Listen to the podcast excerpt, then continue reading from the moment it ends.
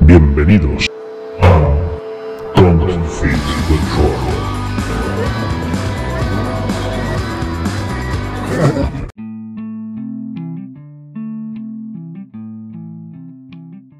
Hola, muy buenas. Estamos aquí en Don't Fit the Troll. Bienvenidos todos. Y hoy vamos a hacer un podcast diferente, un podcast con formato nuevo. Y para ello tenemos a dos invitados habituales en el programa. Uno de ellos es J de Friki Guías. ¿Qué tal, J? Muy buenas, aquí estamos para hablar de este tema tan interesante y que me mola tanto. Bien, bien. Y el otro es Breo, que es otro de nuestros expertos habituales. Buenas, ¿cómo estamos? Y entonces la gente se preguntará, ¿qué es lo que vamos a hacer hoy? Pues como J y Breo son la, los expertos en, digamos, fantasía que solemos consultar en nuestro programa, pues hemos decidido hacer un top 5 de sus de sus obras de literatura fantástica favoritas. Hemos querido dejar dejar fuera a Tolkien, ya que entre que es, digamos, el padre de la fantasía del siglo XX y, y es el tema recurrente de los programas que hacemos con Breo, pues pensamos que era mejor dejarlo fuera para ofrecer a, a la gente unas, unas, digamos, obras alternativas. Si os gusta este género, pues que, que ellos creen que, que, están muy bien o que no sé si son de obligada lectura, pero sí de recomendada. Así que si queréis un poco podemos empezar eh, por un poco por encima a que nos contéis a lo mejor desde cuándo leéis un poco de fantasía, ¿no? Eh, si quieres empezamos por J. ¿Tú desde cuándo lees este género? Pues precisamente viene a raíz de, Tolkien. Eh, desde que era muy pequeño. Eh, bueno, realmente mi primer libro, yo que tengo recuerdo desde muy, muy, muy pequeño, fue La historia interminable de, de, Michael Ende. Ese fue mi primer libro así desde muy pequeñito y tal, y que recuerdo que me regalaron, todavía lo tengo ahí, lo guardo como lo empaño y, y fue un poco mi introducción así a, a novelas sí, un poco fantásticas, pero luego ya lo que es literatura fantástica, como se entiende, o como entendemos los que hemos crecido leyendo ese tipo de libros, eh, pues fue sobre todo con Tolkien. Eh, fue, de hecho, eh, mi primera experiencia con Tolkien fue El Señor de los Anillos, no fue El Hobbit, como suele ser habitual. O por lo menos habitual en la gente de nuestra generación, ¿no? Pues ya sabes que las generaciones anteriores quizá fue un poco igual. Y desde entonces, pues bueno, pues obviamente he recorrido muchísimas sagas de, literatura, fantástica. He tenido grandes amigos, como mi amigo Kiko, mi amigo Fer. Sobre todo Fer me ha recomendado un montón de, libros de literatura fantástica y gracias a él, pues he descubierto un montonazo de sagas muy, muy guays. Así que ha sido mi, mi experiencia vital hasta hoy, que sigo leyendo y descubriendo cosas. ¿Y tú, Breo? Pues nada, yo, a ver, aparte de que mmm, cuando somos pequeños todo, eh, pues siempre se mete algo de fantasía, pero yo creo que allá en, nuestra casa eh, teníamos, eh, teníamos entre los libros que tenía nuestro padre, que era, que era profesor de lengua, em, tenía, me imagino que por, eh, que por ser uno de los habituales que en aquellos tiempos se recomendaba, hacia finales de los 80, principios de los 90, como lectura eh, en, la asignatura de lengua, eh, tenía El Hobbit en casa y allí estuvo aquella portada curiosa, eh, que no sabía yo muy, muy bien de qué iba, pero a finales de los 80 metido yo en lecturas de, mitologías de, Anaya, eh, así orientadas al público juvenil, eh, di a base de, que estuviéramos muchas horas esperando en, las secciones de libros de, las, de, las, grandes superficies, pues allá aparecían un montón de libros fantásticos. En aquella época, eh, casi en, en, aquellas grandes superficies, Timon Más tenía una estantería entera en la época en que Timon Mas eh, hizo un montón de, bueno, publicó mucha literatura fantástica, entre otras las de Dragonlance, y, y me fue picando la curiosidad por ahí, eh, pero no tiré por ahí exactamente, sino por el bestiario de Tolkien. Eh, me pareció eh, como, como libro sobre mitología que yo desconocía hasta ese momento, pues me pareció muy atractivo. Eh, vi que mencionaba el Hobbit y aprovechando que estaba el Hobbit ya en casa desde hacía años, pues seguí por el Hobbit, tiré por Tolkien eh, y después de dar muchas vueltas a Tolkien seguí por la aquella colección de literatura fantástica que sacó Timon Mas, de donde sacaré algunas de las de mis recomendaciones y después el atracón de Dragonlance y, hasta ahora, aunque no soy muy de leer novelas y luego pues le dejé un poco de espacio a la ciencia ficción, pues de vez en cuando me obligo a leer alguna de esas de esas de, esas eh, pues eh, series de ciencia ficción eh, perdón, de, literatura fantástica, sobre todo las que tengo en casa, porque aquella colección no me la embaulé entera, aquella colección de literatura, fantástica tengo más. Entonces, eh, de vez en cuando voy leyendo algunos de esos y de ahí salen algunas de las recomendaciones que haré hoy. Eh, como decía bien Fonso, dejando aparte Tolkien, porque si no sería eh, malgastar mi lista, porque obviamente de Tolkien, pues como íbamos a, poder meter una u otra y seguramente recomendarla a ambos, pues eh, mejor Tolkien pues para los, como dice Fonso, para los programas especiales y ahora pues recomendar cosas así más variadas o curiosas. A pesar de que pasa el tiempo y, y con el paso del tiempo pues se, se, pierde uno un poco a lo mejor el argumento y tal, pero... Mm, eh, yo he traído cosas que, a mí me han dejado un sabor interesante y, un cierto recuerdo a lo mejor de un ambiente, una manera de contar cosas, algo, algún detalle eh, curioso y que, que yo creo que a, más de un lector le puede resultar interesante. Bueno, se podría decir que en, los 90 hubo ahí una explosión de la literatura fantástica, por lo menos comercial, que, que no sé si, si, si, dura hasta ahora o si luego hubo un, un, resurgir. Yo le perdí un poco ahí la pista, supongo que en los 2000, pero vamos, en los 90 las estanterías de los centros comerciales, creo que había literatura fantástica eh, para aburrir. Entre Timun Más, como decías, y Minotauro, que son las dos grandes editoriales de aquí, de literatura fantástica, eh, había muchísimas, muchísimas opciones.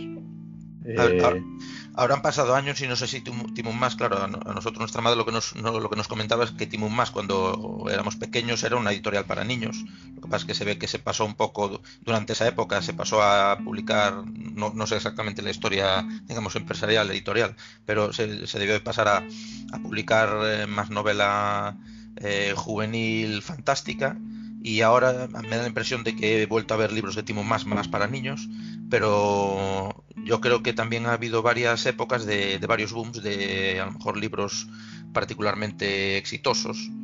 Eh, eh, aparte de venir las películas del Señor de los Anillos y en su momento también las del Hobbit y tal, pero después pues la época de cuando tuvo éxito El Nombre del Viento, cuando por supuesto ha tenido eh, Canción de Hielo y Fuego, el éxito posterior. Entonces, a rebufo de esas, yo creo que han venido eh, otras, pues por épocas. Bueno, pues vamos a empezar con el, con el top. Y, vamos a empezar por J, que nos cuente un poco cuál es la novela o saga de novelas, porque claro, eh, tenemos un tema aquí en la literatura fantástica que parece que es un una característica muy típica que hay que hacer las cosas por sagas. Aquí no se puede hacer novelas individuales, no sé qué problema hay. No sé si es el que en, primero de literatura fantástica a la gente le, enseñan que hay que escribir mínimo tres, tres, libros. Y entonces supongo que muchas de ellas serán sagas, ¿no? Pero vamos, si queréis, empezamos con el número 5 o, una de, de, las de las que J haya metido en el 5, que no sé si por que es la quinta que más le gusta o por qué motivo lo habrá metido. Pero vamos a empezar con su número 5. Bueno, mi motivo básicamente es un poco mezcla entre calidad eh, y mezcla también un poco en el tema de cariño y demás, en lo que es mi lista, mi top, ¿vale? Yo soy consciente de que eh, a lo mejor algunas de las que están más arriba aquí, y ya explicaré ahora mis razones, están más metidas ahí por razones de pues románticas más bien de, de recuerdos o pero bueno, ahora explicaré todas y cada una de las razones. Y de hecho algunas de ellas, eh, incluso hoy en día hablas de ellas y cuesta a lo mejor un poco meterlas porque hay mucho hype como este número 5, que es la saga de Gerald de Rivia. Es una saga que ahora que está la serie de Netflix, pues está un poco, quizá algunos lo tienen un poco denostada, ¿no? Pero... Está de moda. Sí, está de moda. Pero esta saga escrita por el polaco Andrzej Sapkowski eh, que, que lo he dicho mal seguro, perdón a mis amigos polacos, eh, pues esta saga que cuenta con nueve libros, aunque bueno, luego escribió un libro más, creo, son, son nueve libros, me parece que escribió un libro más, o son ocho. Yo creo que son siete y uno más, me suena. Siete y uno más. Creo que sí. Ocho en total, pero no estoy muy seguro. Sí, sí bueno, eh, yo los que digo son los, son los canon, o sea, los, los siete entonces. Sí. Y, bueno, es una saga que empieza con un libro de cuentos, que realmente es una adaptación que escribió él en su momento de cuentos clásicos, entre comillas, pero desde el punto de vista de lo que es el personaje principal, que es el brujo. ¿Qué, son los brujos? Pues los brujos son unos, unos seres que, gracias a, una, un proceso de transformación que han, que han, sufrido mediante pociones y experimentos y demás, eh, tienen los sentidos mucho más aumentados, pueden tomar pociones que hacen que tengan pues cierto tipo de visiones, pero sin que son muy tóxicas, pero sin llegar a morirse. Y además tiene la, característica principal que pueden hacer cierto tipo de conjuros muy específicos y usar espadas de plata para combatir contra monstruos y la espada de acero para combatir contra seres humanos. Y es una saga que el primero, el primer, libro la verdad es muy llamativo, eh, se lee muy bien por el tema de los cuentos. El segundo también es así de cuentos y tal, y tiene cuentos así que están la verdad es que muy bien. Pero principalmente lo que me llama la atención de esta saga es el hecho de cómo, eh, cómo es el lenguaje de los personajes en esta saga. uno de los grandes fallos que le veo siempre a la literatura en general y a la literatura fantástica es que en general eh, te pones a ver y la mayoría de la gente habla en el mismo tono o en el mismo acento. Y aquí eh, te fijas, a lo largo de las novelas, eh, ves perfectamente los acentos y la distinta forma de hablar de todos y cada uno de los personajes. Y de hecho hay algunas escenas que son auténticamente memorables, que de hecho de vez en cuando incluso cojo el libro y le echo un vistazo, porque son una auténtica delicia leérselas. Y sinceramente es una saga que a pesar de que tiene altibajos y que es un poco agridulce en algunos momentos, la considero muy muy recomendable. Y os diría que sí, aunque, aunque haya mucho hype ahora mismo con ella en Netflix, pues la recomendaría bastante, la verdad, esta saga de, del brujo, de llegar al de Rivia. O de esta saga además tuvo su, digamos que es como que ha tenido tres, tres éxitos diferentes, ¿no? Pues en su día las novelas, luego tuvo la época dorada de los, los videojuegos, que tuvieron un éxito brutal. Y luego de repente, claro, cuando anunciaron que salía para Netflix, ya la gente se volvió loca. Y por encima ahí con Henry Cavill ahí a tope y tal. Y no sé, está, yo la tengo. estas son las típicas que yo he comprado y no he leído, ¿no? Las tengo ahí pendientes. digamos que la, la, serie me adelantó por, por la derecha, entonces supongo que cuando acabe la serie tranquilamente, pues me la leeré también. Pero vamos, sí, es, eh, la verdad es que el personaje en sí está muy guay. Es un personaje muy molón y. Y a lo mejor se, digamos que se sale un poco de. Siendo típica, porque claro, lo, que tú decías, de, trata de otra forma los cuentos y tal. Sí mola que, mm, que se salga un poco de, de lo que es el, digamos que cambia un poco el concepto de.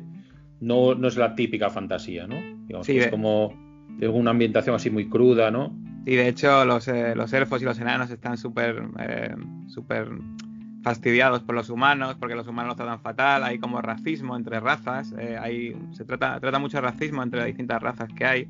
Se ve también que el hecho de que no todo el mundo es bueno y todo el mundo es malo, sino que todo el mundo tiene sus claroscuros. Eh, no hay personajes en la saga del brujo, no, hay de Geralt de Rivia, no hay ningún personaje que digas, pues es bueno claramente o malo claramente. De hecho, eh, Geralt es un personaje que, digamos que sí que se puede considerar un poco como un héroe y tal, pero muchas veces tiene que tomar decisiones un poco chungas. Y de hecho, por culpa de esas decisiones, hay ciertos lugares donde se le considera un carnicero, no puede ni entrar. Y bueno, pues es una, es una saga realmente muy interesante, esta saga de Geralt de Rivia.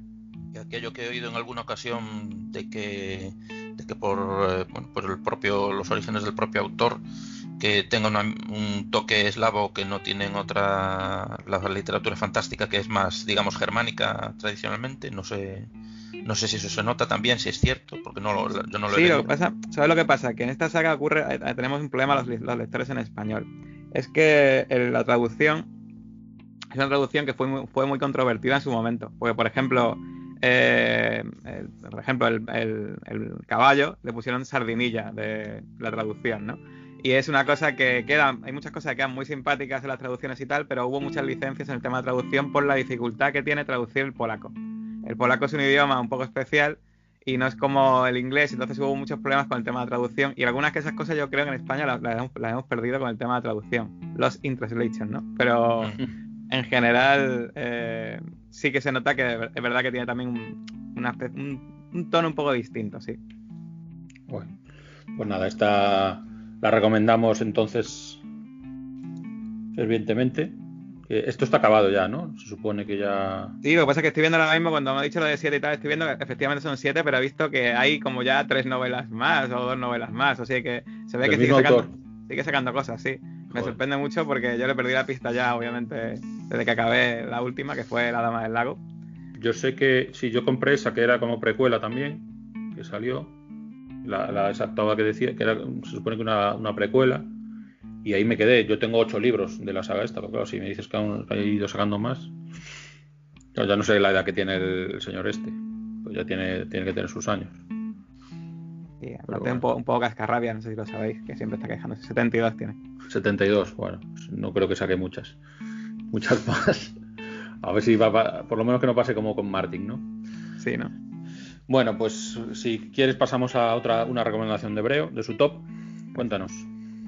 Pues yo, tirando un poco del hilo, em, eh, apunto a, una característica que, tienen por lo menos varias de las que tengo yo aquí, que como son grupos de libros más que libros concretos, pero bueno, eh, como bien decíais, esto al fin y al cabo son suelen hacerlo por lotes, eh, pero curiosamente, de vez en cuando, cuando yo me voy a la Wikipedia a ver, eh, a curiosear algún dato sobre alguna, alguna de estas series de libros que he leído, habitualmente trilogías, de repente me encuentro con que ya no son eh, trilogías, sino que le han añadido dos más o tres más, lo que sea, y dices, bueno, pues entonces esto, esto no para, ¿no? Pero la, primera, la primera recomendación que traigo serían las leyendas de la Dragonlance y se enmarca en esta situación. Es decir, la, Dragonlance eh, es uno de los, eh, digamos, es una de las grandes series de la literatura fantástica y como decíamos al principio, aquello de que, de que copaban, en una época copaban las estanterías de los centros comerciales, eh, había, si, si, la literatura fantástica tenía una estantería entera, los de Dragonlance tenían dos o tres filas porque fue una época en que salían, eran además eh, grupos de autores, eh, equipos de autores enteros que eh, se dedicaban a, desarrollar novelas de la Dragonlance. ¿no? la Dragonlance, para los que no lo sepan, bueno, parte de unos del juego de rol de Dragones y Mazmorras, en el que tampoco estoy muy versado, pero uno de los módulos o uno de las de los escenarios que se, que se jugaba era este de la Dragonlance que hacía mucho hincapié en, el tema de, la fauna de dragones, que de hecho lo hablábamos el otro día, Afonso, con el, en el tema de, los dragones de, Tolkien. Em, y bueno, pues eh, ha habido aquí dos eh, autores nucleares, eh, que fueron Margaret Weiss y Tracy Fickman, pero en torno a ellos había todo un equipo de, otros autores. Ah, uno de ellos entra en, entrará en la segunda recomendación, pero una serie de autores eh, mejores y peores, todo hay que decirlo, eh, que eh, dentro de, a veces dentro de cada uno su especialidad, pues hicieron sus, sus novelas, incluso sus trilogías. Es decir, la, la Dragonland son una trilogía tras otra. Dentro de todas esas novelas, algunas eh, eh, ya, les perdí la pista totalmente porque bueno, hubo una época en la que yo tuve un poco ese gusanillo de, leer lo que había estado viendo durante toda la infancia y media adolescencia en las estanterías de los centros comerciales. Pero mm, digamos que lo nuclear son las crónicas de la Dragonlance, pero no es esa la recomendación que traigo, sino las leyendas por un motivo eh, yo diría que de, calidad, aun siendo nucleares las crónicas, eh, eh, cuando las leí a mí me sonaron mucho aquello de un, equipo de razas variopintas que se desplaza a lo largo de un continente, se dispersa y tal, a mí me sonó muy a Señor de los Anillos, que dices, mm, eh, en el caso del Señor de los Anillos, pues es el, es el, estándar, pero cuando lo haces en los años 80, pues ya suena un poco a, a repetido, ¿no? Sin embargo, eh, yo creo que con Leyendas de la Dragonlance, Bryce y Hickman, que son estos dos autores principales de, estas series de libros, eh, yo creo que consiguen algo un poco más original. Eh, a mí, yo lo recuerdo, pues como, como, que me dejaron un, buen pozo, un buen sabor de boca, porque mezclan mezclan esa, esa, característica curiosa que tienen en la Dragonlance de, de, que no solamente está el mal y el bien, sino que existe la neutralidad es decir, el esquema moral eh, clásico, pues le añaden esa tercera pata que, pues, que entra en unos juegos curiosos eh, y, que les da pie a una serie de disquisiciones filosóficas a veces. Y, además, pues tienen un viaje en el tiempo em, eh, que suele ser materia de más de ciencia ficción, lógicamente, pero en este caso meten un viaje en el tiempo en una, en una serie de novelas puramente de literatura fantástica. Y bueno, pues me, gustó esa eh, cómo, hubo el desarrollo, aún eh, teniendo algunos, mm, algunos episodios eh, que suenan, digamos, a tengo que decirlo, o sea, por, no, por dar una de cal y otra de arena, pero eh, que suenan como a, rellenar páginas, y dices, bueno, está como si hubieran dicho, uy, esta novela tiene que tener no sé cuántas, no sé cuántas eh, cientos de páginas, vamos a meterle aquí 100 páginas porque si no se nos queda corta. Y de, esta, de, esta, de esto que dices, uy, aquí hay un arco que es que, no sé, si, si lo cortan no pasa nada, ¿no? Entonces es como una especie de, de, de Michelin sobrante. Pero bueno, eh, sí que en general me dejó un buen pozo, una buena, digamos, una, un sumergirse en el mundo, en, ese planeta Kryn imaginario y en ese mundo de la Dragonlance con, sus, eh, con su fauna de dragones buenos y malos, no solamente malos, como hablamos el otro día de Tolkien, y los tipos de dragones y eh, los personajes, una vez más, Aquí también eh, no solamente son buenos y malos, sino que hay algunos que pasan de un lado a otro y, bueno, pues eh, me parece que está como obra eh, literaria en general está mejor lograda y como ambientación fantástica también. Es decir, no, está, no, me son, no me suena tan típica y, me parece que, logran más cosas y que, que dejan una, mejor, digamos, a mí me dejaron por lo menos un mejor, un mejor sabor de boca. Por mucho que a lo mejor no puedes leer las leyendas sin haber leído las crónicas antes. Pero si empiezas por las crónicas y te quieres entretener durante un año en, estar leyendo tres novelas gruesas y luego otras tres, pues eh, las segundas, estas leyendas de la Dragonlance, para mí eh, dejan un, mejor sabor de boca y están mucho más logradas. Bueno, tu J de esto sobrado, ¿no? ¿Cómo se? Sobrado. lo habrás leído Seguro, vamos. Sí, sí, sí. De hecho, bueno, ya hablamos en el programa, en el programa de, de, sagas de D&D, que viene Dragonlance fue una especie de creación eh, ya de los eh, de los Hickman, de la, de la pareja Hickman, y luego cogieron y, cogieron a Margaret Weiss para hacer las novelas a la vez de la ambientación. Y la verdad es que las novelas de crónicas en su momento me fliparon. De hecho, no han entrado en la lista, es una de las varias que no han entrado en la lista por los pelos. Y es una saga eh, que yo creo que eh, es verdad que igual con el paso del tiempo pasa un poco, pues lo que, igual dices, bueno, es una saga un poco simplona, lo que comentaba hace un momento que era, pues eso, que, que parece pues eso, que está viajando, que es un grupo que viaja por ahí, que parece que es un poco simplona y tal, pero en general es una saga que, joder, yo recomiendo siempre, vaya, para iniciarse de otra fantástica. Es una grandísima saga. Guay. Pues bueno, ya hablamos muchísimo en su día también de, el programa de D&D y como vamos a hacer un especial de, Dragonlance seguramente más adelante que ojalá venga acompañado de, del regreso del, escenario de campaña para quinta pues hay dos, hay, han anunciado dos escenarios que van a sacar ¿eh? a ver si uno de ellos es Dragonlance bueno entonces ya nos explota la cabeza aquí pues bueno seguro que le daremos le daremos bastante cancha aunque bueno siempre a veces tenemos en los, en los programas en directo incluso alguno que que dice que somos los pesaditos de la Dragonlance, que estamos todo el día hablando de ella. Porque Raúl también es fan y Ramón y es que nos pilla la, al final. Es la, es de la gente de esa generación. Bueno, Jota, vamos con tu número 4 que tienes por ahí. Vale, pues mi número 4 eh, es también una, recomendación que es un poco que un poco que la gente pues conocerá bastante, sobre todo por lo que pasó con la, con la serie del HBO, que es Canción de Hielo y Fuego. Y esta me ha costado un poco meterla. ¿Por qué? Porque yo, por culpa de George Martin, que es el autor, no he vuelto a leerme ninguna saga inacabada eh, desde entonces. Eh, por ejemplo, la de esta de Crónica de Asesino de Reyes, eh, no me la he leído.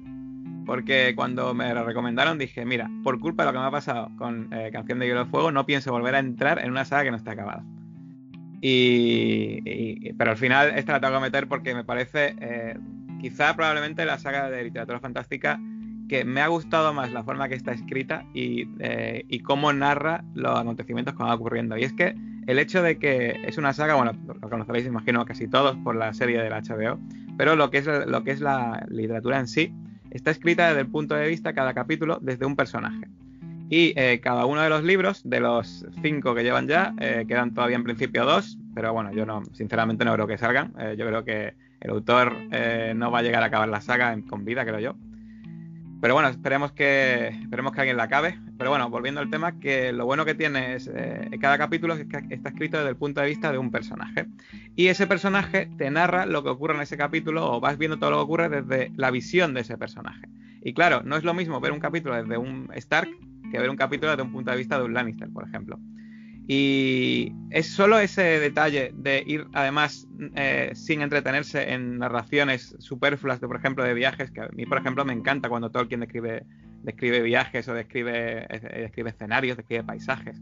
Pero aquí no se entretiene en nada de eso, sino que va al grano, pero desde un punto de vista, pues eso, personal de cada uno de los personajes que van narrando. Y siempre además ocurre una cosa, todos y cada uno de nosotros tenemos personajes favoritos en los libros. Siempre que leemos un libro hay personajes que nos gustan más que otros. Y es un subidón de repente que esté leyendo un capítulo de un personaje que te esté molando un montón y de repente venga un personaje que viene ahora que te mola un montón, o justo lo contrario, es una bajona de la leche que esté leyendo un capítulo de un personaje que te encanta y de repente venga un, capítulo de un personaje que no te mola tanto. Pero en general, incluso los personajes que no molan tanto, cuando te empiezas a leer el capítulo, empiezas a ver la historia, como siempre están narrando cosas que son interesantes, nunca hay eh, episodios de relleno. Bueno, en los últimos libros quizás algunos han empezado a acusarle de que mete un poco ya de relleno, ¿no? Pero en general no suele haber capítulos de relleno. Y es una cosa que es muy original la forma que está narrado. Y luego eh, está muy guay el hecho de que todo, de que todo, en, todo momento siempre está leyendo cosas interesantes. Y luego que cuenta una historia que es bastante original dentro de la literatura fantástica en el sentido en el que eh, realmente no hay buenos del todo y malos del todo, que es una cosa que generalmente eh, es verdad que los libros de literatura fantástica, y de hecho se va a ver mucho en los libros, las sagas que voy a recomendar después, suele haber un bien más marcado y un mal más marcado. Incluso suele haber, eh, a lo mejor eh, si hay magia, suele, ser magia bastante más llamativa. Y aquí la magia en Canción de Fuego es una magia que, no está, que no existe al principio, que de hecho la gente no cree en ella, pero que poco a poco empieza a manifestarse. Y realmente, cuando tú ves algunos personajes en la primera novela que dices son unos eh, bueno, no voy a decir una palabrota, ¿vale? Pero son unas personas bastante malas, ¿vale? Y sin embargo, luego vas viéndolas en los siguientes, en los siguientes libros, incluso hay capítulos desde el punto de vista de ellos que te das cuenta de que realmente no hay malos y buenos. La única, bueno, realmente la única mala de toda la saga es Cersei, así que. oh, pues hay gente que es fan de Cersei, ¿eh? Ya, ya, si lo digo por, meterme con ellos. Esto es, es curioso porque yo cuando lo leí, que además sí los leí antes de la serie, sí lo, ya que lo leí por delante de la serie, para mí, desde mi, desde mi punto de vista, yo tenía muy claro que yo era Stark, por ejemplo. Pero lo tenía clarísimo, ¿no? Me parecían los... Dentro de ese, a lo mejor, que, no está definido el bien y el mal, pero para mí los Stark eran lo, el honor y tal, todo esto y tal. Pero luego hablabas con otra persona que estaba leyéndolo a la vez y dices, no, no, si es que yo soy de los, los Lannister, a mí es que me molan estos. Y luego hablabas con otro y era de... Siempre digamos que cada casa tiene una personalidad que se adapta a un lector, ¿no? Y entonces, que, que llegue a conseguir eso, independientemente de lo, de lo buenos o, malos que sean los personajes, que la gente se identifica con uno concreto, con una casa en concreto y, luego lo, llevan a lo llevan hasta el final, ¿no? O sea, y eso sí que es lo más para mí es lo más original junto con el tratamiento de, de las religiones, que sí que es algo que yo no había eh, leído en otras obras y aquí me parece lo más interesante pues que meta ese conflicto religioso que es muy que se puede se puede considerar algo bastante real ¿no? que lo puede pasar ha pasado en la historia de la humanidad muchas veces y sigue pasando y entonces está guay que, que meta ese conflicto religioso y que tú nunca sepas si unos dioses realmente tú no sabes si hay dioses de verdad o no, si todos los dioses existen o no, si unos son totalmente inventados, porque luego desde otro punto de vista, pues parece que hay manifestaciones de, de, ese dios en concreto, o sea, está muy guay. A mí esa parte es la que más me voló. ¿Y no os da la impresión de que esa Em, esa manera de, escribir, eso pasar de un lado a otro, de un personaje a otro, eh, es muy va muy paralelo a, es muy en un espíritu de serie de televisión porque, porque a mí me dio esa, esa sensación al leer. Dices, eh, de hecho, tiene, eh, eso hace, como decía J antes, hace también que pasas de un personaje que es el que te gusta a otro que no, y entonces eh, también te llama a leer más adelante y te corta siempre. Y, pero a mí me da la impresión de que toda esa, esa manera de narrar era muy de serie de televisión en que pasas de una escena a otra, de, de una localización a otra. de hecho, él es guionista, de, era guionista, guionista, y de hecho él reconoce que gran parte de su su trabajo anteriormente pues le influyó a la hora de escribir este libro. Pero realmente eh, es muy versátil, ¿eh? ¿eh? George Martin. Lo que pasa es que ha escrito también novelas de ciencia ficción y es bastante versátil. Lo que pasa es que aquí fue, esta es su saga, su saga principal. Aquí él más o menos toda la idea que ha tenido durante su vida, pues más o menos la ha volcado aquí. Y sobre todo pues el hecho de, mostrar todo de forma cruda, de mostrar realmente cómo era el rollo medieval, eh, donde pues podían morir perfectamente en el baño. Eh, o, de, un, ataque de un jabalí, pues son cosas en plan que realmente podía pasar realmente en la que de hecho pasaba en la Edad Media.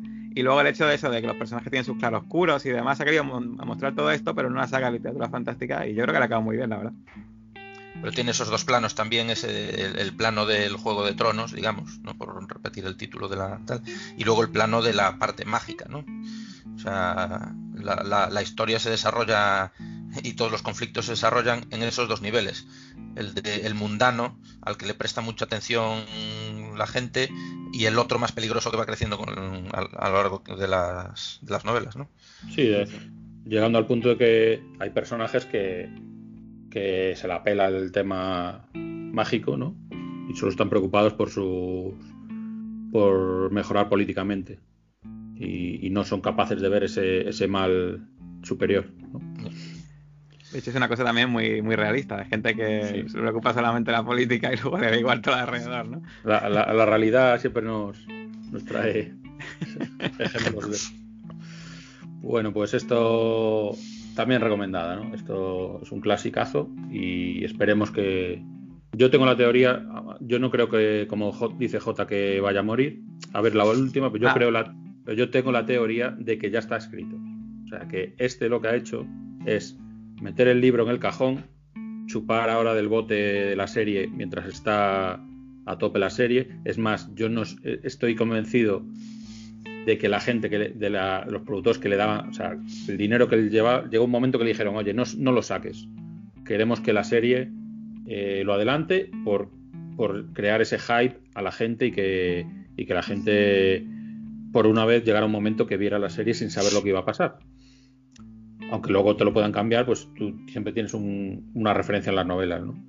Y entonces yo soy de la teoría que él, porque él se ha publicado capítulos del sexto libro, o sea, así a cuentagotas, entonces dudo mucho que el sexto no esté escrito. Lo que que ha dicho, mira, esto que se pase un poquito la fiebre de esto, y a lo mejor te llega dentro de, cinco años y te saca los dos de golpe, o te saca los dos muy seguidos y se vuelve a forrar. Y porque, claro, a lo mejor si ah, se acaba la serie y justo la gente está ahí como un poco entrecabreada, el, que está cabreado, el que no le gusta, el que sí, y de repente sacas el libro, justo en ese momento no tienes tantas ventas, ¿no? Y me, da la impresión de que hay, hay, mucho marketing por ahí, pero bueno, eso de, de, este sí se sabe que son siete, ¿no? ¿O cómo era? Sí. Y no es de esto de que van sacando y... El, tema, es que, el tema es que dijo de inicio que eran, que eran bueno, de inicio. De inicio dijo que, era que iban a ser dos o tres y al final quedaron siete, siete era el canon, pero de vez en cuando ha dejado caer que a lo mejor en el último no puede hacerlo en uno, ¿sabes? Entonces, a ver, ya se verá. yo creo que el sexto, el, otro, el sexto sí lo tiene hecho. Yo creo que el sexto sí lo tiene hecho porque, o sea, es muy raro que te saquen capítulos sueltos. A lo mejor no lo tiene revisado, ¿no? Pero que sí que lo tiene escrito. Eso digo una cosa. Eso digo una cosa. Del primero al segundo tardó un año. Del segundo al tercero tardó dos. Del tercero al cuarto también dos. Vale. Del cuarto al quinto tardó cinco. ¿Vale? Eh, y, llevan ya ocho años que sacó el anterior. Y ahí lo dejo, ¿vale? Claro, pero ha coincidido con todo su trabajo en la serie y todo. Por eso digo que él que se Tiene puso- pinta de que es exponencial. O sea, ahora va a sacar los 10 años después y el siguiente 20. Y ya tiene 72 años, así que yo creo que ya. Yo creo que esta saga no la vemos terminada. Bueno, esperemos que sí. Bueno, Breo, cuéntanos otro li- otra saga, otro libro. Pues nada, yo mm, como hablábamos antes de hablábamos antes del equipo de autores que desarrollaron novelas de Dragonlance, eh, uno de ellos eh, era el que para mí era como un especialista en dragones, digamos, porque se dedicaba a escribir novelas de eh, que trataban eh, más específicamente sobre dragones o donde los dragones tenían un papel importante, eh, Richard Knack. Eh, lo, hemos mencionado el otro día al hablar de los dragones de Tolkien y es mi recomendación eh, esta serie del Reino de los Dragones, que como decía antes, pues en principio eran cinco. Eh, de hecho, en esta colección de literatura fantástica de Tim Mas salieron esos cinco y por ahí los he leído yo, pero mm, al parecer pues después siguió haciendo más eh, de esa serie. Y nada, sin poder decir ya demasiado sobre esto, porque sobre ella, porque eh, sobre el argumento, digamos, o sobre cosas más concretas, porque ya hace sus décadas, cuentan en décadas los años que hace que, lo que leí esto, pero mm, sí que lo recomiendo por lo que decía un poco el otro día, de que me gustó mucho cómo trata eh, los dragones en su relación con los humanos y, eh, eh, y un poco eh, relación tanto presente como pasada y, y bueno, pues tiene, eh, a mí me dio como esa impresión de un, de un aire, de una cierta profundidad histórica en algún momento que también se agradece, eso que se habla muchas veces de Tolkien, ¿no? pues también me dio eh, eh, esa sensación de haber logrado una profundidad histórica con esta relación entre los dragones y los humanos, etcétera, y además que tiene un personaje súper curioso que es em, eh, como el gran tapado a lo largo de las historias, em, que es el, el caballo oscuro que parece que es el gran tapado porque es muy poderoso, pero como si se lo estuviera guardando todo el rato. Y es un personaje con el que logra mantener eh, cierta tensión a lo largo de las novelas. Y bueno, lo recomiendo sin, sin, eh, sin entrar en mucho más, porque ya digo que hace muchos años que lo leí, pero recomiendo El Reino de los Dragones. Eh, pues las cinco que salieron en español, que no sé si se tradujeron más en español, pero bueno, me imagino que eh, con cierto tiempo para producir más novelas, pues las, las demás eh, estarán en el, en el mismo estilo. Pero bueno, lo recomiendo por esta por este ambiente que a mí me transmitió y me dejó me ha dejado a lo largo de todo este tiempo me ha quedado esa me ha dejado ese pozo incluso ganas de pues de volver a leer en algún momento eh, esto- ese, ese- ese ambiente de dragones y de estoy viendo se publicó en el 91, o sea que ya casi 30 años de esto. Y bueno, aquí lo publicó Timon más y entiendo que esto a ver los será, conseguirlo de segunda mano o algo así. Sí, ¿no? claro, es que en inglés, eh, a ver, yo de vez en cuando por ahí los, los hay, tanto de la colección de Timon Más original, o sea, de la publicación del Timon Más original, como de la, la colección de literatura fantástica. ¿Y qué les pasó? Les pasó como a otro que recomendaré después, les pasó que eh, el autor eh, eh, tenía escritos en inglés cinco, que serían los que sacó Tim Mans en su momento, y en ese momento decidieron inclu- incluirlos en la en la colección de literatura fantástica. Esos cinco fueron los que entraron y, y los otros ya no sé si no se tradujeron directamente porque no los he visto.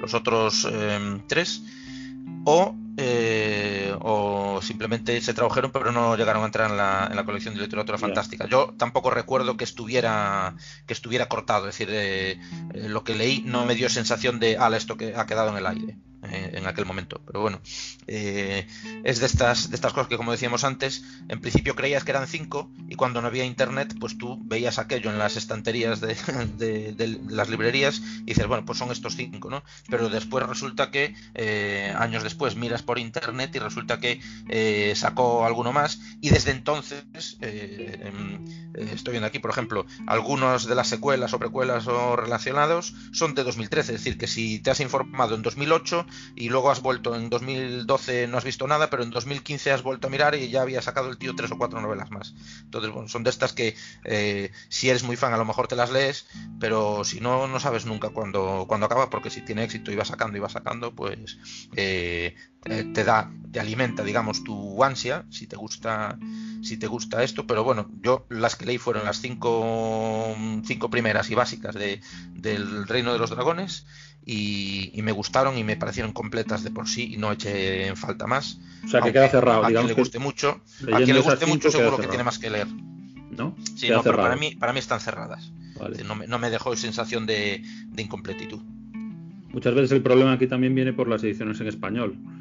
Eh, porque a lo mejor pilla en una época que, una editorial apuesta fuerte por esa novela y luego si el autor tarda 15 años en, seguir y luego cuando, cuando han pasado esos 15 años pues eh, o esa editorial ya pasa de, de sacarla aquí, de traducirla o, o incluso por derechos o claro que, aquí hay, que, este hay, que, contar con, con todo ¿no? este el, las cinco primeras fueron año 89 89 90 90 y 93 es decir hay más entre el 90 y el 93 cuarto y quinto que entre el quinto y sexto el sexto que ya no lo he leído, que es del sexto es del 94, pero claro, eh, si a lo mejor estaba previsto que fueran cinco inicialmente y se y, se firmó para que para que eso se tradujera y tal, y iban a ser cinco y luego el tío siguió sacando, pues a lo mejor no entró directamente por eso, porque no estaba previsto. Pero bueno, tampoco tampoco es que la historia cerrada puesto en eso. Se puede se puede recomendar igualmente. Jota, ¿tú esta la conocías o yo de Nax solamente he leído eh, algún libro de Dragon suelto, no he leído la saga esta. Así que lo conozco el autor, pero no, eh, no, he leído la saga. No puedo sí, yo, a mí también me yo, yo, lo he leído igual.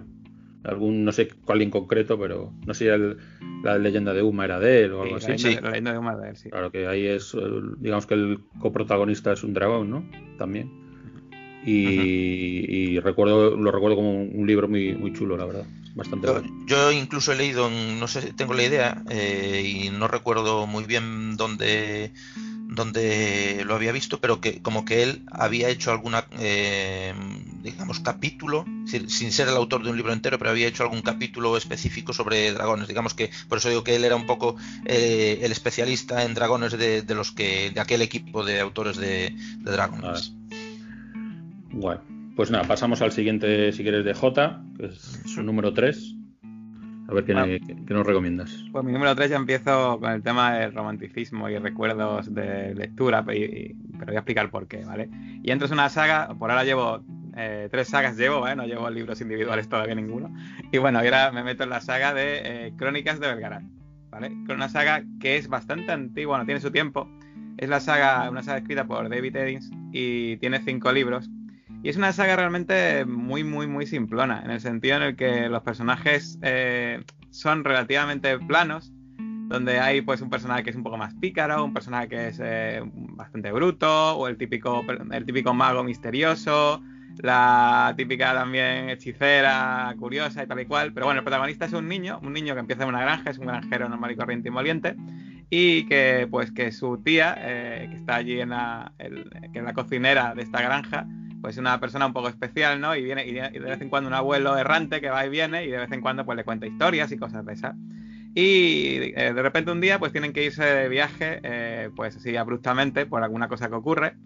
Y se va descubriendo poquito a poco que este niño en realidad es el heredero de una saga, entre comillas, familiar súper importante, el único heredero de una que es la única persona que puede blandir cierta, cierta arma para combatir contra, digamos, el, digamos, el dios maligno o, el, o el, mal, el mal absoluto, ¿vale? Que es una especie como de entidad eh, superpoderosa que va a surgir y él es el único que puede combatirla, ¿no?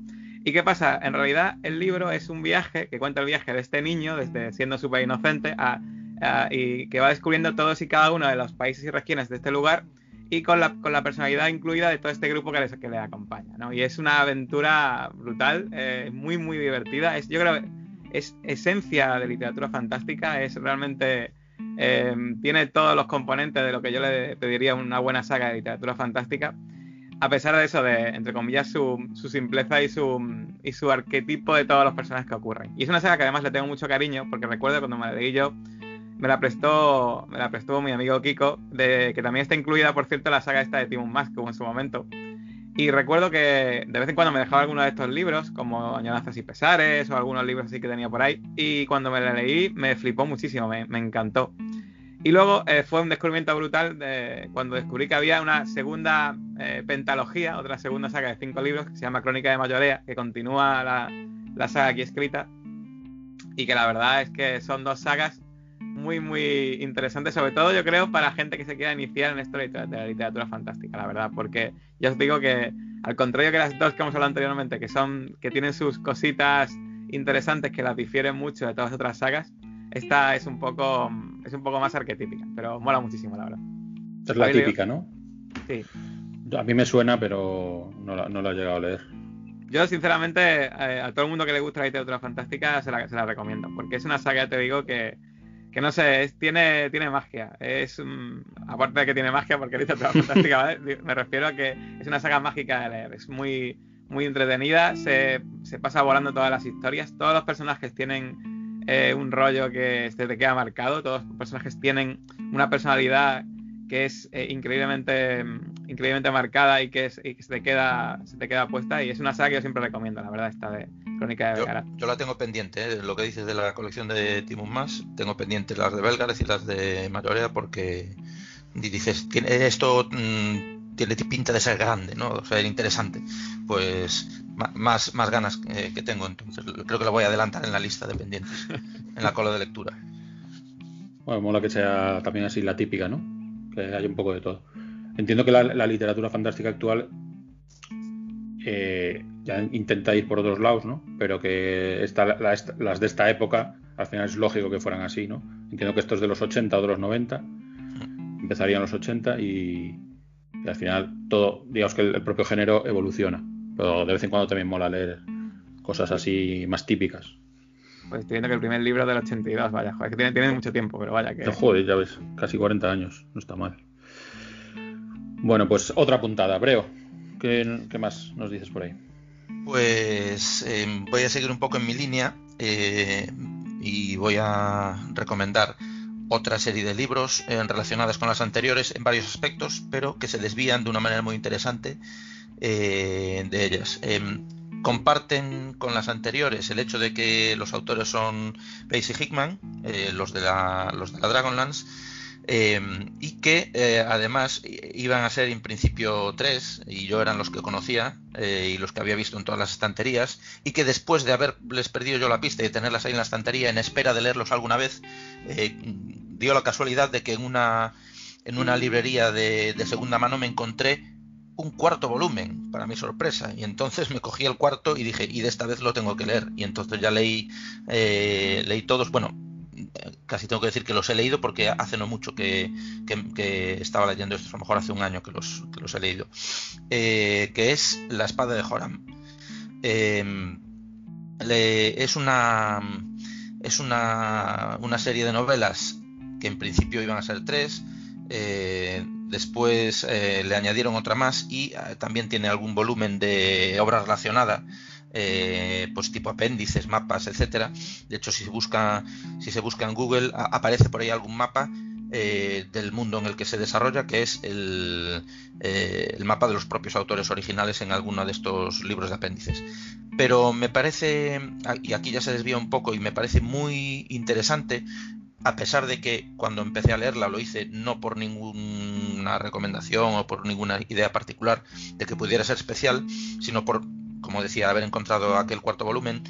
Eh, sin embargo, me encontré con la grata sorpresa, primero, de un, de un desarrollo eh, y de toda una teoría y estructura de la magia eh, relativamente original, es decir, en la manera en que hay personajes que manejan la magia que controlan un mundo por medio de la magia, que canalizan, que eh, se, se, explaya y se recrea mucho de una manera muy interesante en ese en, qué es la magia y qué pasa con esa magia en ese mundo.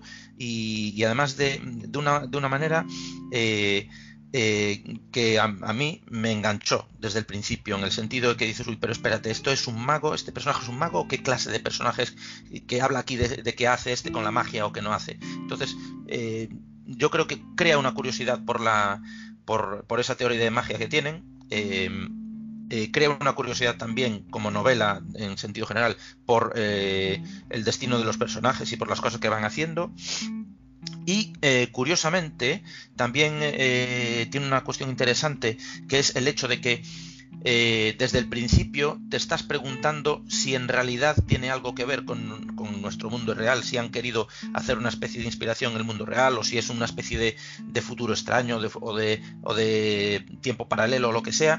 Y esto se va resolviendo con el paso de las novelas y en, la tercera y la cuarta, porque pasa de ser algo, un, un ambiente y unas novelas, por tanto, de eh, literatura fantástica, que clasificaríamos como literatura fantástica, acaba situándose como, eh, diríamos, de ciencia ficción. Es decir, esa magia ya le empiezan a dar una, eh, explicación no tecnológica, pero sí, sí se relaciona con el mundo real y te resuelven esa duda de cómo se relaciona con el mundo real. Y entonces me parece que esa revelación me pareció muy interesante y, y me dejó pues una pues también como decía respecto a los anteriores muy buen sabor de boca. Y, además puedo mm, a, ver siendo reciente podía haber dicho bueno esta no igual a otras cosas que he leído en el pasado. Y sin embargo eh, fue un descubrimiento muy interesante y, y muy positivo y que, y que por todas estas características me parece relativamente original, que es algo que también se agradece, es decir, que, que se salga eh, en, de alguna manera de, de, los cánones típicos que decíamos antes, ¿no? Pues aunque, aunque sea una novela o una serie de novelas, esta de, de La espada de Joram, eh, sea una serie de novelas de de los años 80 también, sin embargo hacen, eh, tienen todo este, eh, este desarrollo que lo hacen original. Ya digo, una de las cosas que a mí me parecen más interesantes, además vivimos en un mundo muy, eh, estamos sumergidos en tecnología, en una tecnología que nos, que nos va dejando atrás a pasos forzados, por lo rápido que evoluciona, y, y aquí tenemos eh, se recrean un poco en un mundo en el que hay magia en lugar de tecnología e insisten mucho en eso y después resulta que no es que no es tan así. Bueno pues sin entrar en más eh, en más revelaciones eh, me parece muy interesante todo este juego que hacen de magia tecnología de en qué medida está relacionado con el mundo real o no en qué medida están haciendo una historia paralela o, una fantasía más estricta. Me parece recomendable por todo esto la espada de Joram de, de Hickman. Bueno la verdad es que muchas novelas sacaron, ¿eh? Joder. Yo, yo no sé cómo les dio para escribir tanto, porque ves la bibliografía de esta de Margaret Weiss sola y con, y con Hickman y, no sé no sé cómo demonios lo hace, francamente. a, mí, a mí no me saldría para teclear. Yo de hecho esta me la leí en su momento solamente la trilogía original, luego la que sacaron 10 años después no me la he leído. Y, me, de hecho me gustó muchísimo, al igual que me pasó con el ciclo de la puerta de la muerte, que también es de ellos. Y cuando, y sinceramente, eh, porque mucha gente piensa que estos autores son solamente autores de Dragonlance, pero han sacado sagas como estas. De hecho, a mí el ciclo de la puerta de la muerte no me ha entrado en la lista por los pelos, ¿eh? Son sagas muy, muy buenas y muy recomendables para leer también todas estas sagas que han escrito, aparte de Dragonlance, la verdad. Son autores con con historias muy originales, porque al igual que la espada de Joran es muy original, con todo ese concepto de tecnología, magia, el ciclo de la puerta de la muerte es muy original con todo el tema de, escenarios, mundos que tiene y, eh, esa, dualidad que tiene también. O sea que son, son autores muy prolíficos y con ideas muy originales y muy buenas, la verdad yo no tenía esperanza, o sea, lo que dices tú, no tenía esperanza de que después de haber dejado de leer Dragonlance, porque dejé de leer Dragonlance y creo que todos los que tengo en casa, mm, creo que no todos los he leído todavía, eh, por culpa de que, de que en su momento pues los, los iba comprando a, carretas según iban saliendo, pero hubo un momento en que me decepcionó un poco la, la calidad de, la, de las historias y no tenía muchas esperanzas al ponerme a leer La espada de Joram y sin embargo pues también fue una grata sorpresa porque, porque fue como dices tú, es decir, se, no era lo típico que conocemos de Dragonlance y era, y era original eh, y, me, y, me, sorprendió positivamente sin duda. Bien, buena recomendación esta también. J, ¿cómo vamos? Al 2, ¿no? Creo que toca. Al número 2, sí. Pues estamos ahí acercándonos al podio. al, al número 1 del podio, digo. Cuéntanos. Bueno, pues yo de nuevo voy a tirar de romanticismo y de, recuerdos y de nostalgia y voy a recomendar eh, lo que yo diría que fue, eh, obviando Señor de los Anillos, obviamente, lo que fue mi la saga, una saga que además tiene dos cosas súper importantes, que fue un regalo de mi padre el primer libro y le retengo muchísimo cariño a ese libro y eh, también fue una historia un poco de recordar lo que fue el círculo de lectores, que eh, no sé si vosotros tuvisteis, eh, fuisteis del círculo de lectores, pero el hecho de esperar ese libro cada todos los meses y todo, fue, fue era una cosa súper mágica también a la, hora de leer. Y, y, es la saga del Señor del Tiempo, una saga escrita por Louis Cooper, que eh, es una saga de literatura fantástica también bastante original. Es una trilogía, por supuesto. Y en el que eh, ocurre que la base de lo que es la historia en sí es que hubo una guerra, obviamente, del mal contra el bien, en este caso es el orden contra el caos en su momento, pero ganó el bien, ganó el orden. Y el mundo ahora es el mundo que quedó después de la victoria del bien. Entonces se supone que el mundo en el que se vive ahora, que es una especie de isla muy grande, con un montón de lugares que visitar y demás, pues ahora está, gobernado por eh, los sirvientes, servidores y los descendientes de los del, bien, por decirlo así, ¿vale? Y esa, entonces ese mundo bucólico donde en principio pues el orden ganó y todo el mundo eh, pues venera, hace fiestas para celebrar a los dioses del orden, que son siete y demás, pues empieza con la historia de un niño, como no puede ser de otra forma, que eh, un día en una fiesta de repente jugando con su primo, no sabe muy bien por qué, jugando como que son una especie de dioses y tal, de repente le sale un rayo un rayaco de la mano y se carga el primo delante de una multitud que quiere lincharle.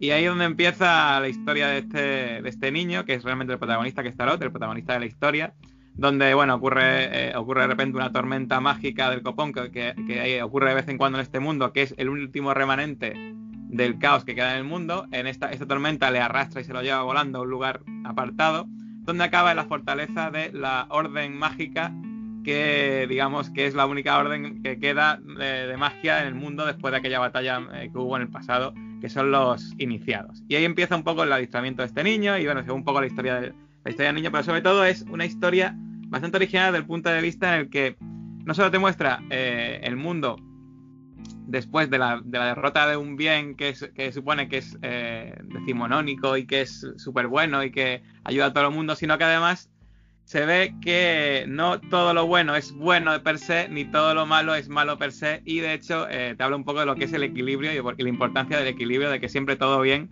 tenga un mal. Y de que todo mal también tenga un bien, ¿no? Y habla un poco de eso, y hay personajes también muy carismáticos, el personaje principal es muy, muy carismático, personajes que salen ahí también. Eh, como su amigo de la infancia, eh, pues eh, ciertos un amante que tiene, ciertos amantes que tiene, y bueno, cosas así muy interesantes. Y es una saga que, la verdad es que la considero muy, muy recomendable. Y no solo porque le tenga mucha nostalgia, ¿vale? Porque son tres libritos que se leen enseguida y que mola muchísimo. Esta a mí me suena también de verla por ahí. No sé si está en la colección esto también. Sí, sí, está. De hecho, de hecho yo cometí el error de, leer la, la, trilogía secuela a esta es la de la puerta del caos, del caos creo que se llama, pero, pero me sumo a lo que dice J de, mm, del tratamiento, me, encantó el tratamiento de esto del orden y el caos que no corresponden exactamente con el bien y el mal, sino que no todo lo bueno es tan bueno, y como decía ¿no? y ni todo lo malo es tan malo, y me gustó como, eh, como eh, la tarea de Luis Cooper, de la autora, cómo hacía... Em, aun habiéndome perdido la precuela, claro, o, la, trilogía original, cómo eh, montaba el mundo de manera autónoma, eh, sin más pretensiones que hacer una literatura fantástica, cosa que también tiene que ser, no tienes por qué estarlo situando de una manera así, eh, buscando cómo encaja con el mundo real, no, simplemente inventas, tienes unas normas, te creas tu mundo fantástico y eso me encantó como lo hacía ella, de una manera casi explícita como autora, y, ese tratamiento que decía J de, del bien y el mal, eh, pero no exactamente bien y mal, orden y caos, eh, me gustó y también eh, no la he recomendado porque precisamente porque era la segunda, era la, trilogía de secuela y me faltaba la original, si no la hubiera recomendado sin duda. Bien. Pues recomiéndanos otra cosa entonces. pues, pues número dos, a ver, tampoco las estoy recomendando en orden de que me parezcan mejor o peor o de peor a mejor, lo que sea, pero bueno, eh, sí que aquí me, salgo un poco y, llegando un poco al final, pero bueno, em, como decía, por recomendar cosas que me hubieran dejado un sabor de boca interesante, aquí me salgo un poco de, la línea de Margaret Weiss y compañía de antes. Em, voy a recomendar además una novela parte incluso diría de una novela que forma parte de una serie de novelas porque inició como trilogía o tetralogía y luego añadió más, eh, como es el, ciclo Pendragón de Stephen Lockhead.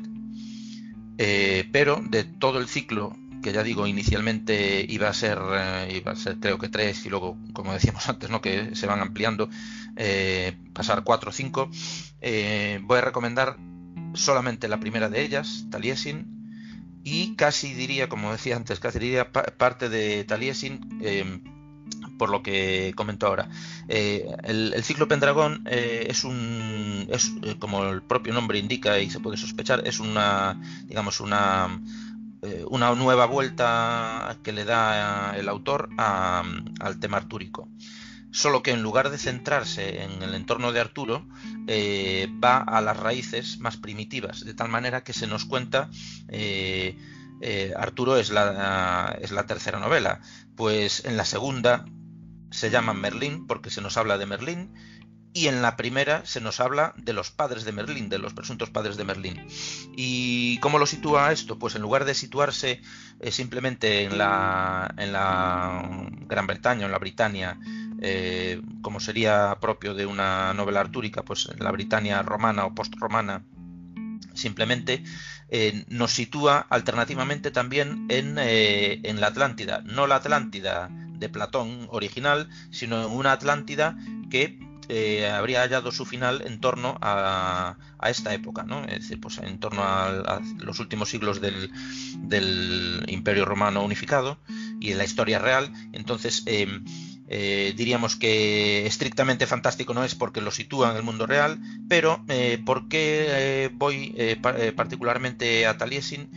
es precisamente porque en, Taliesin tenemos la mitad de los capítulos tratan de la Atlántida, de hecho lo que hace durante buena parte de, ese libro, el autor lo que hace es ir alternando entre eh, eh, Charis, la protagonista femenina, eh, princesa de la Atlántida, y Taliesin, el protagonista masculino de la novela, eh, en, en, Britania que acabarán encontrándose después de que, de que fenecida la Atlántida, como todo el mundo sabe, porque la Atlántida si no acaba no, es, no, no tiene el mito completo, eh, pues los refugiados acaben en Britania y allí se conocen, ¿no? Los dos protagonistas. Pero yo he de decir que me gustó me, había, me, gustó tanto cuando leí la primera vez, eh, sobre todo la parte de la Atlántida, que años después volví a leer solamente esos capítulos que hablan de la Atlántida por meterme en ese, en ese ambiente. De hecho, me recuerda mucho a un, a un videojuego que había pues, hace unos 20, 20 y pico años, que se llama precisamente Atlantis, y, que, en el que se habla de, eh, en el que daban un poco, bueno, eh, era, una versión más ¿no? de, la Atlántida, pero eh, lo, tengo muy ligado en el recuerdo a ese videojuego porque en ambos se recreaban mucho en, en, lo que es crear todo el ambiente, crear, hablar de la posible tecnología de la Atlántida, es decir, de, de eh, recrearse un poco en lo que tiene la Atlántida de, mitología en los tiempos modernos, ¿no? Tanto que, los, eh, tanto que hay de pseudociencia respecto a, la Atlántida, etcétera, pues eh, no dejan de ser dos versiones de, eso. Y, bueno, yo recomiendo particularmente Taliesin y más particularmente los capítulos de la Atlántida por este motivo y en este caso en lugar de recomendar toda la, toda la serie es decir que eh, sí que eh, me parece que las últimas novelas empiezan a, adolecer un poco de, del defecto de churro, es decir, de que como tuvieron un éxito, pues voy a sacar las otras más a continuación. Son eh, añadidos que eh, yo creo que también, eh, por lo que he podido leer, eh, el autor se vio un poco mm, atrapado por las circunstancias de la publicación y no pudo, no pudo hacer otra cosa más que intentar cerrarlo como buenamente pudo con una cuarta novela y después con una quinta. Pero bueno, se nota que son más que van más a tropezones las otras historias. Sin embargo, en su momento cuando me regalaron Taliesin me gustó, particularmente la Atlántida, y voy a añadir aquí como cola el segundo volumen, que es el de, el de mm, sobre Merlín, porque también tiene su propia versión, eh, hace su propia versión original dentro de ese esquema que él monta de, de cuáles son los orígenes de estos magos de Britania y de este mago tan famoso en particular. Y entonces digamos que los hace aterrizar en lo que sería la historia real, pero proveniendo eh, sin duda de eh, y, dando todas las concesiones que haga falta a la magia eh, y de un mundo y proveniendo de un mundo mágico, de tal manera que Taliesin se sitúa sin duda en una, en una historia en una historia fantástica. A lo largo de todas las novelas, el autor Stephen Lockett no deja, no deja que sea estrictamente histórico. Está siempre eh, metiendo magia, por lo tanto mm, entra, entra un poco en literatura fantástica y lo, he querido introducir aquí entre las recomendaciones, muy particularmente por los capítulos de la Atlántida de, de Taliesin. Seguimos entonces con el último, la última recomendación de J, que este, en este caso sí es su top one. Sí, en este caso sí es mi top one y de hecho es una saga que, bueno, que le tengo un cariño muy, muy, muy especial y que para mí es la, la saga de literatura fantástica de, mi vida, quitando Tolkien obviamente, eh, que es La Rueda del Tiempo de Robert Jordan. Ajá. Por muchas razones, la verdad. Es una saga que es verdad que es muy complicada y que de hecho no suelo recomendar a, la gente que no ha leído literatura fantástica porque tiene 14 libros, me parece que son. Es una catorcelogía, es una exageración. Y de hecho ocurre una cosa, que Robert Jordan, el autor, eh, murió antes de acabarla pero era, era un autor muy metódico eh, y tenía este, al contrario de George Martin, eh, lo tenía todo perfectamente planeado, lo que iba a ocurrir y demás. Y eh, la enfermedad que le dio para antes de morir no fue una enfermedad repentina, sino que él vio, vio venir su muerte a muchos meses vista.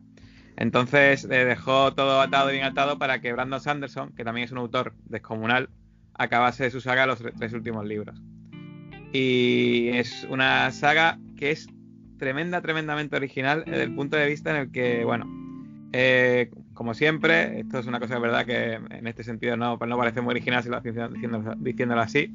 Eh, hay el bien y el mal, ¿no? Lo típico de que pues hay el oscuro, que es el maligno, que está ahí, que es una especie como de, entidad que quiere corromper, que está ahí eh, siempre amenazando y demás, ¿no? Pero en este caso el oscuro está atrapado en una prisión que hay en el norte, en una zona que se llama La Llaga, que es una zona que está totalmente corrupta a su alrededor, que es una montaña, y allí el oscuro en el pasado se supone que consiguieron atraparlo unos hombres que hacían magia, que eran una especie de, que eran los Aes Sedai, que eran una especie de magos que usaban eh, la canalización de magia para, para, hacer, pues eso, cosas prodigiosas, ¿no?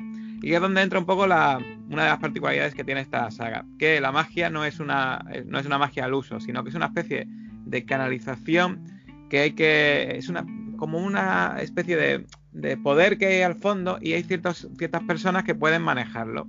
Y lo, y lo pueden tejer, es una especie como la magia, es una especie de rollo tejido y que lo, lo extraes un poco a la fuerza y lo canalizas a través, de tu interior y es una cosa un poco extraña. Pero ocurre que por los humanos, los, eh, los hombres, que eh, eh, encerraron al oscuro, por culpa de encerrar este ser tan sumamente maligno, pusieron encima de la pátina de, lo que es el lado masculino de la magia una corrupción que hace que todos los humanos, todos los hombres que hacen magia, eh, al cabo del tiempo, por culpa de esta locura que impregna, por culpa de cuando atraparan al oscuro, se vuelvan locos al cabo del tiempo. De hecho, después de años después de atrapar este oscuro, pues ocurrió una especie de cataclismo por todo el mundo porque todos los hombres que hacían magia se volvieron locos y empezaron a liar la parda y que adentro un poco lo que es la, cosa original que tiene esta ambientación.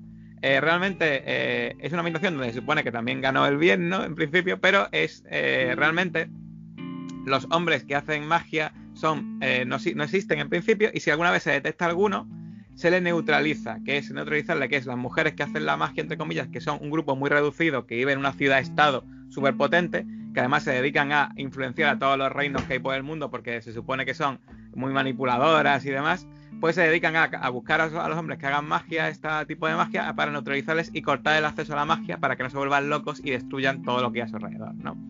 Y eh, el protagonista principal, pues, es, una, es, es un niño de, de, un grupo de personas que no se, no sabe por qué están empezando a perseguirles seres malignos, pues en plan una especie de orcos que es la ambientación, unos seres oscuros que sirven a, que sirven a este dios maligno y demás, ¿no? Y se descubre esto, bueno, que uno de ellos es, eh, eh, digamos, el, la reencarnación del bien, del, de, digamos, este dragón renacido que se llama, que el dragón era, no es un dragón en sí, sino que es una especie de, de humano que, que, puro, que en principio va a hacer la batalla final contra el oscuro y que va a ser el que, el que dirija la batalla final contra el oscuro, ¿no? Y es una saga que donde el protagonista pues está bastante fastidiado por todos lados y que realmente él mismo está siempre forzado a seguir un poco, donde eh, todos los personajes tienen un peso brutal, hay personajes con muchísimo peso y donde eh, hay muchísimas historias que se entrelazan de forma realmente magistral. Es cierto que igual eh, tiene una zona un poco llana, un poco que hay mucha gente que le suena un poco pesada en el libro 6, 6 o 7, en la, parte, en la parte de la mitad, ¿vale? Pero en general todos los libros están muy muy bien y tiene un final bastante, bastante, bastante bueno. Y donde es una saga que mucha gente dice, es que en Canción de Hielo y Fuego no te puedes encariñar con los personajes, no sé qué, no sé cuánto. Bueno, pues aquí esto fue antes que Canción de Hielo y Fuego y también pasaba algo relativamente parecido.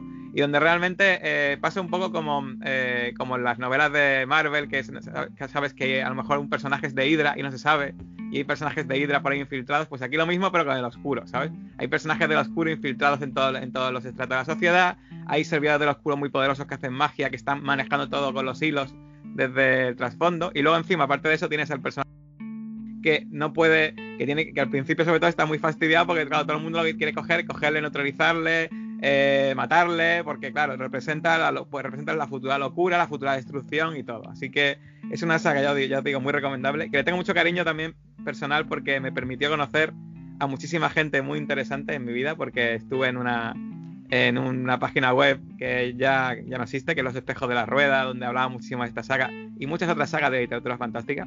Estaba también, eh, ¿cómo se llama? No me acuerdo el nombre, la traductora de la saga y bueno, que tradujo un montón de novelas para Timon Más. La traductora principal de Timon Más estaba metida también ahí y bueno, y, y le tengo muchísimo cariño a esta saga. Muy, muy recomendable. Mola, porque esta además me la, he empezado a comprar hace poco. Porque la están reeditando aquí en España, se hizo en 20 volúmenes en vez de en 14. Y ahora la están reeditando en el formato original. No sé si con nueva traducción. Y, la verdad es que están sacando una cada dos meses o así, un libro nuevo con, con la edición nueva. Así que está muy a tope ahí. Yo creo que, claro, como creo que se ha anunciado que va a haber serie, no sé qué, no sé si Amazon iba a ser Amazon, Amazon sí va a hacer la serie. Entonces, claro, esto como siempre han, visto el han visto la gallina huevos de oro, eh, hay que reeditar esto que, esto va, lo va a, pegar, el pelotazo. Oye, yo espero que Amazon lo haga bien, la verdad, porque es una saga que ya te digo merece mucho la pena. Y ahora cuando lo leas, eh, es que desde el primer libro, además el primer libro, mucha gente le achacó que se parecía en cierto sentido en muchas cosas al Señor de los Anillos y cosas que se parecen, pero tiene es que muchísimas cosas que no se parecen y que tienen su propio espíritu propio y además es que a partir del cada libro va desarrollando los personajes de una forma que es eh, que es brutal, está genial, vaya. Guay. Pues bueno, buena buen top nos ha has acabado digamos el top en todo lo alto. Bueno, Breo, ¿cuál es tu último tu última recomendación entonces? Pues último eh, que voy a recomendar, em, digamos como literatura fantástica, aunque ya nos empezamos a salir un poco de eso, eh, sería una nueva trilogía pero en este caso casi voy a recomendar los dos primeros, eh, los dos primeros mm, libros de lo que se llama la trilogía cósmica de, C.S. Lewis. El otro día hablábamos eh, en el último programa de Tolkien, creo que era, hablábamos un poco de, de aquel tiempo en que la literatura fantástica y la ciencia ficción no estaba todavía muy diferenciada y siendo C.S. Lewis amigo de Tolkien y habiéndose dedicado en parte a la literatura fantástica, por ejemplo, más, más mm, pura, como eh, que aún hoy nos lo identificamos con fantástica, como es la, la serie de Narnia.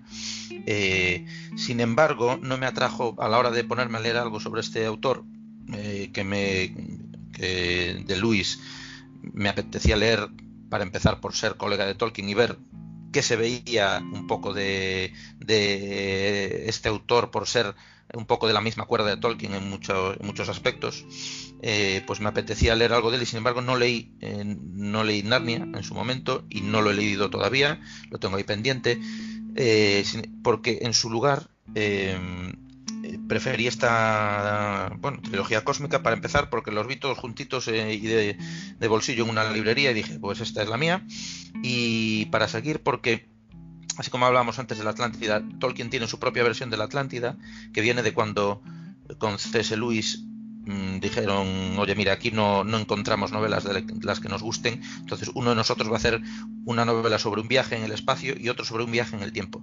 Se lo echaron a suertes, a Tolkien le, tocó, el viaje en el tiempo, empezó a hacer su propia versión de la Atlántida, o la incorporó, digamos, esa historia que le lleva dando vueltas, lo incorporó a esa historia suya de, la Atlántida, no lo acabó como tantas otras cosas, pero Luis sí que hizo sus novelas sobre viaje espacial y, sacó esta trilogía cósmica. Eh, un poco por hablar de lo que de, de lo que trata, eh, ya digo, en un ambiente, insisto, que es muy eh, todavía muy mezclado entre fantástico y, ciencia ficción. Lo, vemos hoy en día y no se identifica eh, mucho como ciencia ficción, es decir, no se habla de eh, estrictamente de, de elementos eh, tecnológicos, sino que es, es, secundario. Entonces, por eso no he tenido muchas dudas en incluirlo en literatura fantástica. Pero lo que le ocurre en la primera novela al protagonista es que hace un viaje a, hace un viaje a Marte. En la segunda novela es un viaje a Venus. De hecho, creo que es el subtítulo de la, de la segunda novela, ¿no? Es decir, un viaje a Venus, tal cual. Eh, y la tercera novela transcurre en la Tierra misma. Y como en Narnia, eh, C.S. Lewis, que tenía muy presente eh, el, el, tema, el tema religioso, eh, esto es una cuestión que, bueno, que es común con Tolkien. Una de las cosas que, como decía yo, eh, que me atrajo de leer a Luis era ver cuánto traslucía de la misma cuerda que podía tener Tolkien y una de las cosas que trasluce eh, una vez que se conoce a Tolkien, pero no las novelas de Tolkien, sino el propio autor, porque Tolkien no dejó traslucir mucha teología en sus obras ni mucha religión. Sin embargo, Luis sí que mete en esta trilogía cósmica, como un poco en Narnia también, como decía, mete un poco de sus conceptos teológicos, eh, de tal manera que en Marte, por así decir, tenemos un planeta en el que no ha ocurrido el pecado original nunca, y en Venus, en Venus tenemos un planeta en el que aún no ha ocurrido, pero podría llegar a ocurrir. Y sin entrar en más detalles, bueno, otra cuestión que trasluce, eh, que, está de acuerdo un poco con Tolkien, es que los físicos somos los malos en, en estas novelas. Eh, una cosa muy de su época, hay que tener en cuenta que bueno, la física estaba rompiendo muchos moldes y, y estaba permitiendo determinados desarrollos tecnológicos, algunos que acabaron en, la, en el dilema ético de la bomba atómica, por ejemplo. Entonces, los físicos, digamos que no les caen muy bien a Tolkien y compañía, eh, y, aquí directamente Luis nos planta con que un físico es eh, eh, una especie de encarnación del diablo, un colaborador del diablo, algo por el estilo. No se corta mucho. Entonces, eh, pues aún así hice de tripas corazón y seguí leyendo y puedo decir que a pesar de todo, de todo no estuvo mal. Es decir, le, pasamos, le concedemos ese pecadillo y me gustó que efectivamente se confirma, se me confirmaba esta, esta especie de todavía indif indiferenciación entre la ciencia ficción y la fantasía. Eh, yo lo identifico más como fantasía, pero para la época podía contar como, como ciencia ficción perfectamente. Eh, que como comentamos el otro día en el programa de Tolkien, a lo mejor hasta los años 50, 60 no se diferencian más. Y, eh, también cumplió con aquello de bueno dejar traslucir un poco de, lo que hablaban eh, los Inklings, es decir, eh, Tolkien, Lewis y compañía de teología y de todas estas cuestiones. Y, bueno, pa, para ser una, una, una, novela de fantasía, ciencia ficción antigua, pues no me disgustó. Y por decir un punto en común con las anteriores series, trilogías, etcétera, de novelas de las que he hablado, eh, yo creo que la tercera novela eh, no me gustó tanto, ya no voy a decir que fuera, no me voy a poner en términos absolutos como peor, es decir, no le voy a sacar eh, defectos como que fuera, estuviera fuera de lugar o cosas por el estilo que pueden ser defectos más, más objetivos. Eh, yo diría que la tercera se extiende mucho en en un ambiente que ya no es muy diferente, eh, ya trabaja, efectivamente sigue trabajando con fantasía, pero como es una novela que transcurre en la Tierra, pues ya no puede tener los elementos de, digamos, la libertad de movimientos que tiene el autor para imaginar cosas sobre Marte y, y Venus. Eh, en, lo que se ve además, por apuntar un, último, un último aspecto, eh, se ve que se conocía más o menos en la época relativamente bien cómo era Marte y sin embargo vemos el concepto equivocado que se tenía sobre Venus, del que se descubrió todavía en las décadas siguientes de cómo de que Venus era realmente un infierno eh, totalmente infumable para la especie humana, pero en aquellos momentos aún podía colar como que Venus era un planeta rodeado de océanos con una atmósfera un poco opaca, pero, pero que allá debajo había océanos y tal, y que podía ser una especie de gemelo de la Tierra, no solamente en tamaño, sino en otros aspectos. Y por eso dio pie a que, eh, a que eh, Luis mm, plantase esta historia de, la, eh, de criaturas, de que la, la, caída de la especie humana, pues mm, no hubiese tenido lugar todavía en Venus eh, y, que en Marte, por otro lado, eh, no hubiese tenido lugar nunca, bueno, pues esa mezcla de, perdón, de teología y de, literatura fantástica todavía no diferenciada de, de, la ciencia ficción para mí es eh, fue un, plato de buen gusto y me dejó buen sabor de boca como todo lo que he recomendado en, mi, en mi top 5. Bueno, esto ya digamos que es como la, la más clásica, ¿no? Porque esto de qué época tiene que ser esto. Esto años 30, 30, 40. Por eso, es decir, cronológicamente de las mías, desde luego es la más antigua, porque las otras todas son de los 80 y no sé si y alguna de los 90. O sea que sí. Pues un, un, buen colofón. Esta no sé si lo has leído, J, esta obra. No, yo de, de Luis solo he leído las de Narnia, justo lo contrario. He leído las de Narnia, pero estas no. A mí, a mí después de ver lo malas que son las pelis, no me quedan ganas. Pero lógicamente serán mejores los libros. Y, tienen y las novelas de Narnia tienen eso de teología. Eh, sí, sí, Un poco con en las pelis, ¿no? Aquello de la resurrección. Y además que Luis no lo puede evitar. Es que justo lo traigo de Tolkien, yo creo que lo quería meter en todos lados. según me está contando, según estoy viendo, es que no lo puede evitar. ¿vale? Sí, sí, lo, mete, lo mete. Es un tema principal de estas de, la trilogía cósmica, sin duda. Bueno, pues hemos hecho un, un repaso bastante grande a, estas, digamos que casi a vuestra infancia, ¿no? O a vuestra adolescencia. Pues sí. Sobre todo que hay muchas cosas de los 90 de la literatura y bueno, al final es que la gente de nuestra generación es lo, lo que hemos mamado. La literatura fantástica creo que está en, un momento muy bueno actualmente. Sí, Que hay, digamos que ha habido un, resurgir de top ventas y, y, autores muy buenos. El ya mencionado Sanderson, como ha dicho J, que acabó la rueda del tiempo. Y bueno, hay un montón de, autores actuales como Abercrombie, como el propio Martin, mientras siga, mientras dure. Y, yo sí que creo que hubo, que ha habido un, digamos que después de los 90 ha habido una especie de parón, pero que ha resurgido con fuerza la literatura fantástica y, y que a lo mejor gente que no pueda eh, conseguir estas recomendaciones, que algunas será complicado porque no sé cómo anda actualmente el tema de las ediciones de estos libros. Pero bueno, tiene, tiene mucho donde escoger en el panorama actual. Yo creo que, a ver, librerías normales se, podrán conseguir. No sé si hay cosas muy, digamos que muy descatalogadas, pero, pero bueno, eh, o en ediciones digitales o cosas así, son cosas que no digo que todas, pero seguramente que más de una la gente pueda conseguir. Y si quiere ir. Y de segunda mano seguro que se puede tirar alguna. segunda mano, el Wallapop está ahí siempre va, y baratito. Yo hay muchas de ellas que he leído también y la verdad es que todas me parecen recomendaciones muy buenas. un poco asustado con el tema de la rueda del tiempo, porque sé que voy a empezar a leerlo en breve y hay mucho que leer. No sé si, 14 libros seré capaz de, darle, pero bueno. yo te digo que lo bueno que tiene la Rueda del Tiempo, yo no lo suelo recomendar porque son muchos libros y la gente se asusta. Pero lo bueno que tiene la Rueda del Tiempo es que en el momento que empiezas a leer eh, ya no paras, tío. Y es verdad que tiene, yo digo, tiene un momento vaya en medio que ya cuando te lo leas lo hablaremos, eh, que ya me dirás, que ya te contaré yo que, hubo, incluso a mí que soy muy seguidor de esa serie, me costó un poco.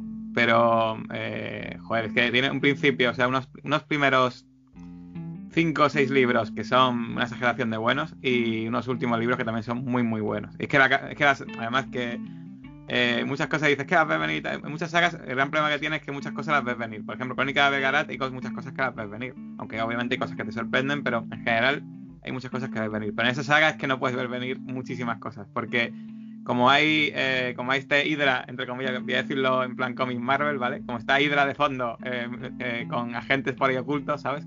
Hmm. Eh, no sabes muy bien qué va a pasar o quién es quién, o siempre tienes la mosca detrás de la oreja, como quien dice. Y está muy guay eso. Mola, mola. Bueno, pues le da- espero poder leer antes de que salga la serie. Pues nada, muchas gracias a los dos por, por pasaros por aquí un día más. Y no, está, me parecía bastante interesante sacaros un poco de vuestro tema que soléis tratar aquí en, en Docin de Troll y para que la gente también vea que, leéis otras cosas, o sea, que, que lógicamente que no solo sois, estáis ahí con el monotema en este programa y, a ver, pero lógicamente eh, todo bebe de, o sea, tanto Tolkien como D&D son, yo creo que los grandes pilares, ¿no? De la, de la, de la literatura fantástica y las grandes influencias. Pues, a ver, no creo que nadie, o sea, entre autores que vienen de jugar al rol, lógicamente, y de leer a Tolkien en inicio y, y luego de leer todas estas sagas de los 80 y 90, pues de ahí vendrá toda, toda la, la- la creación nueva de, de- no- de toda esta gente. No creo que haya nadie que, que nunca haya leído a Tolkien y se ponga a sacar una saga de estas épicas, ¿no? Muy improbable. Bueno, pues nada, muchas gracias a los dos, como lo he dicho, y Gracias por invitar. nos veremos en futuros programas. Y nada, todo el mundo animaros a que lean, que pues, ahí, como muchos volvemos a estar confinados, creo que es un buen momento para leer mucho, mucha literatura fantástica, mucha ciencia ficción, ver, ver muchos vídeos de friki guías y escuchar muchos podcasts de Don Cid de Troll. Un saludo a todos y muchas gracias a los dos. Un abrazo. Chao. Hasta luego. Saludos.